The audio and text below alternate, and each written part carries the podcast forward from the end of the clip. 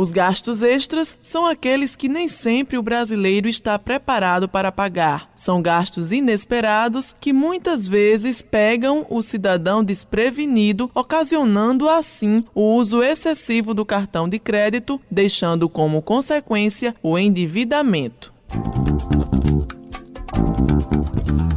Esse é o tema do último episódio da série Como Economizar.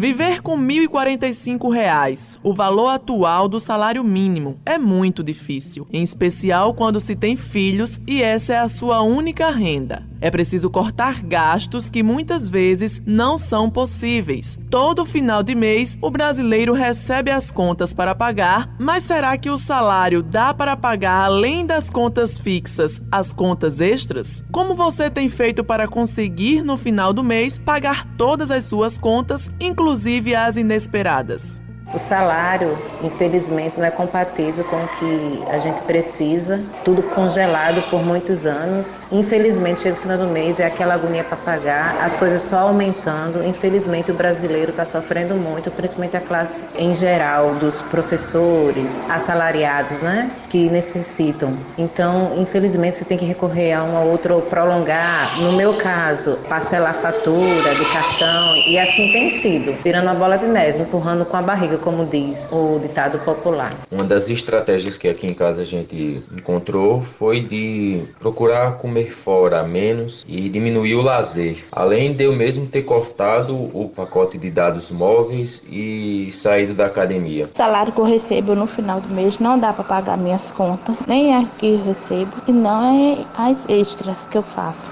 Então, eu tenho o apoio do meu marido para pagar minhas contas, as que chegam, né? Que é muita conta, né? Então, um salário não dá para pagar, tem que ter ajuda de alguém para poder pagar. Então eu pago com recurso do meu esposo. Ele me ajuda, então eu pago minhas contas.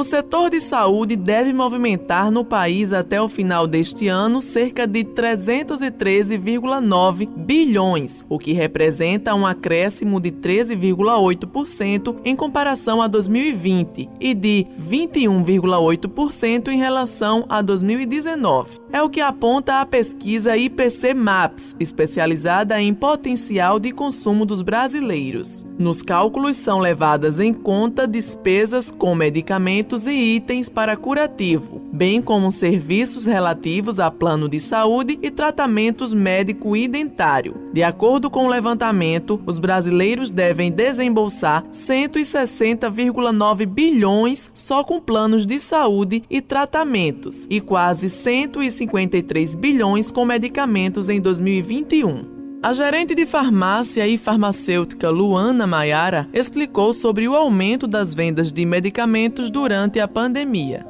Desde o começo da pandemia de Covid-19, muitas pessoas ficaram apreensivas para se imunizar do coronavírus. Houve a automedicação, ou seja, o uso de medicamentos por conta própria ou por indicação de pessoas não habilitadas. A pandemia de Covid-19 esteve pressionando fortemente os custos com medicamentos e planos de saúde no país. Houve um aumento significativo de usuários internados e a disparada de preços de medicamentos e de insumos usados usados nos tratamentos. Um dos motivos pelos quais os medicamentos aumentaram foi o aumento no preço dos combustíveis, levando os brasileiros a pagar cada vez mais alto no orçamento familiar.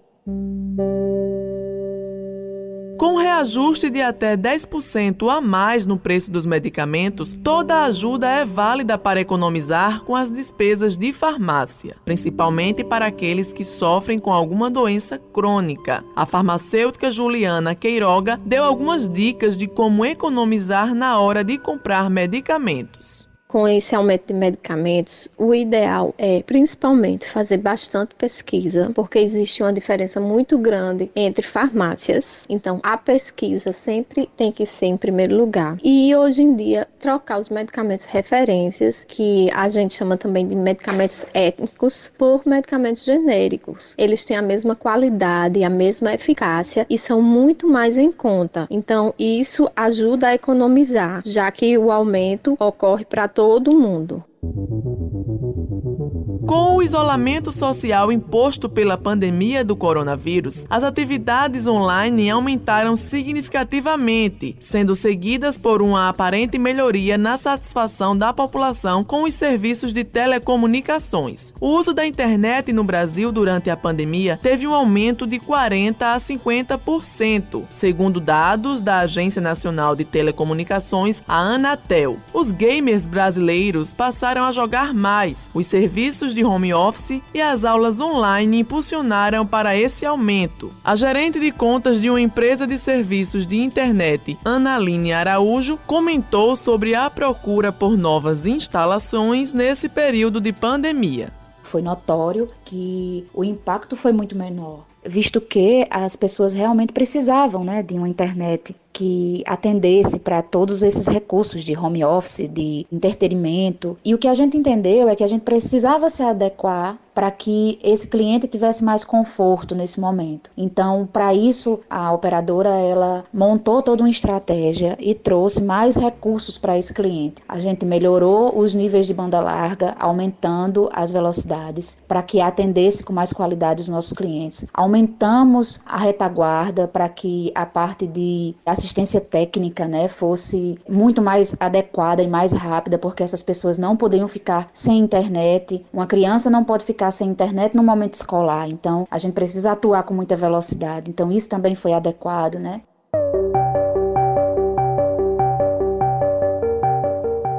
Com a crescente digitalização de serviços, o setor de telecomunicações brasileiros deve movimentar 158,8 bilhões neste ano, o que representa crescimento de 20,3% em relação a 2019, segundo a Federação Brasileira de Bancos, a FEBRABAN. O levantamento indica que entre 2019 e 2020, o potencial de consumo neste setor subiu 5,5%, passou de 131,9 bilhões para 139,2 bilhões. O ano de 2021 manteve a tendência de alta. O economista Bruno Farias explicou sobre esses gastos extras e como as pessoas podem fazer para tentar amenizar essas despesas que a gente sempre recomenda, em primeiro lugar, é a pessoa se conhecer do ponto de vista financeiro. Tomar nota das informações a respeito dos seus gastos e tentar agrupar esses gastos em categorias facilita você se conhecer do ponto de vista financeiro. E aí você vai ver em relação exatamente ao aparecimento dessas despesas inesperadas, o que que você pode reduzir em relação relação ao que desses gastos é necessário e o que que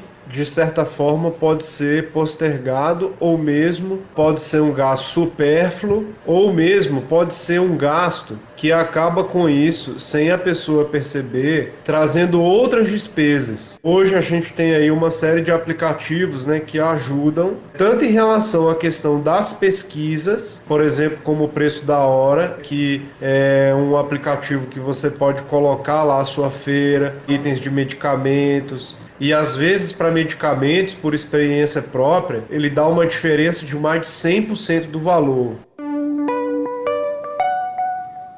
Nos dias de hoje, o desejo de investir em uma renda extra para auxiliar nas despesas é uma vontade de muitas pessoas. Isso porque o salário fixo nem sempre é suficiente para pagar as contas. A renda extra é vista como alternativa para conseguir economizar ou suprir esses gastos extras, já que a renda fixa é comprometida com os gastos fixos mensais. O analista técnico do Sebrae Paraíba, Tiago Lucena, detalhou como as pessoas podem fazer para investir numa renda extra. Eu considero que uma renda extra é sempre bem-vinda. Todos nós temos sonhos e desejos a concretizar, e contar com um suporte financeiro para isso é quase sempre um fator fundamental. Nesse sentido, podemos dizer que o momento certo é aquele no qual você possa se dedicar ao projeto escolhido. Qualquer que seja essa iniciativa, para se ter sucesso, ela vai exigir compromisso, disciplina e esforço. Essa almejada renda extra, via de regra, pode ocorrer através de um novo vínculo de emprego, por exemplo, que te permita aumentar sua receita habitual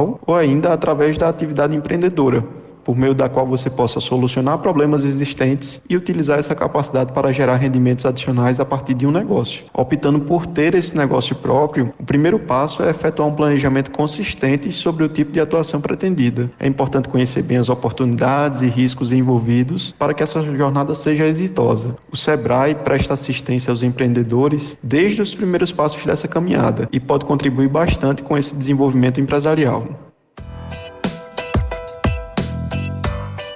Com participação de Cláudia Moreno, Everton Oliveira e Daniele Paiva, trabalhos técnicos de Luiz Monteiro, gerente de jornalismo Marcos Tomás, Helena Gomes para a Rádio Tabajara, uma emissora da EPC, Empresa Paraibana de Comunicação.